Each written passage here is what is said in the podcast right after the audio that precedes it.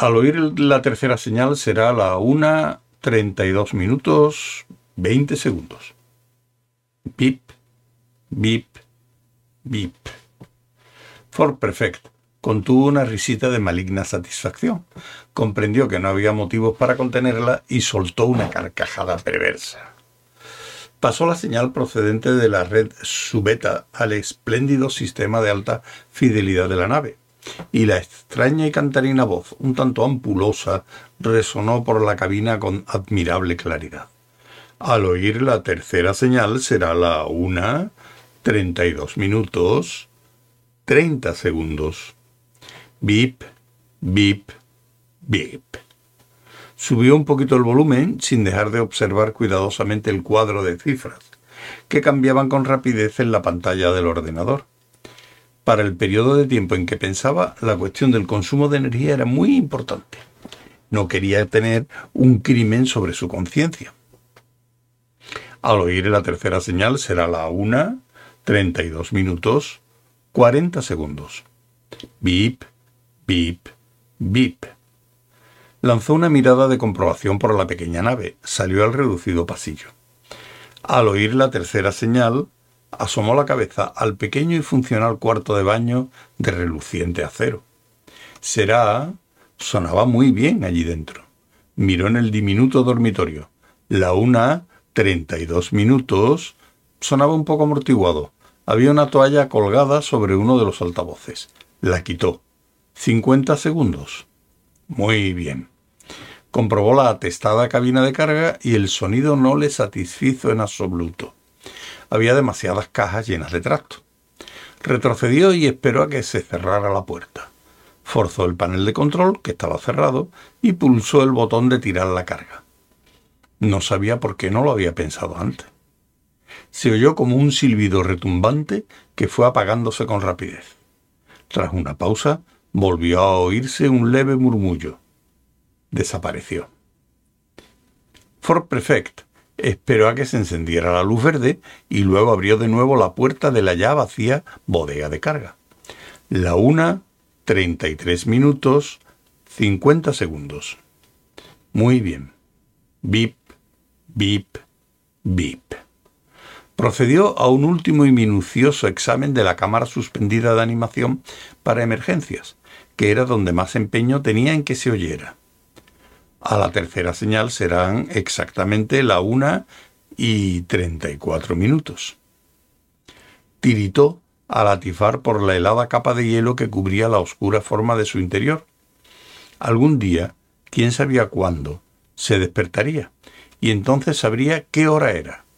No exactamente la hora local, claro, pero qué demonios. Hizo una doble comprobación en la pantalla del ordenador situado sobre el lecho de congelación, redujo la intensidad de la luz y volvió a verificarlo. A la tercera señal será... Salió de puntillas y volvió a la cabina de control. La una, 34 minutos, 20 segundos. La voz se oía tan claramente como si estuviera al teléfono en Londres, que no lo estaba ni mucho menos.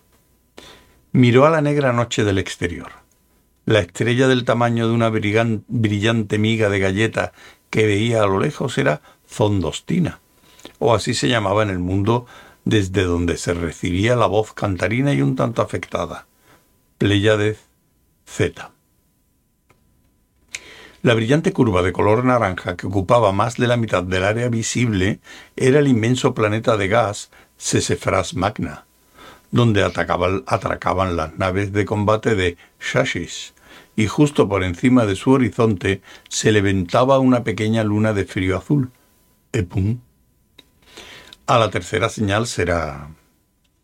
Permaneció sentado durante veinte minutos, viendo cómo se estrechaba la distancia entre la nave Epum, mientras el ordenador de la nave movía y componía las cifras que le harían llegar al circuito alrededor de la pequeña luna, cerrándolo y girando en su órbita en perpetua oscuridad. La una y cincuenta y nueve minutos. Su primer plan consistió en cortar todas las señales externas y las radiaciones de la nave, para que pasase inadvertida a menos que la mirasen directamente. Pero ahora tenía una idea mejor. Solo emitiría un rayo continuo, fino como el trazo de un lápiz, que transmitiera la señal de la hora al planeta de procedencia, al que, viajando a la velocidad de la luz, llegaría dentro de 400 años, pero en el que causaría un gran revuelo. Bip, bip, bip. Soltó una risita tonta. No le gustaba pensar que era de los que hacen mueca o se ríen tontamente, pero debía admitir que ya llevaba más de media hora haciéndolo. A la tercera señal, la nave ya había entrado casi por completo en su eterna órbita alrededor de una luna poco conocida y jamás visitada. Casi perfecto. Solo quedaba una cosa por hacer. Volvió a pasar por el ordenador la simulación del aterrizaje del buggy evasión O de la nave, equilibrando acciones, reacciones, fuerzas tangenciales, toda la poesía matemática del movimiento, y vio que estaba bien. Antes de marcharse, apagó las luces.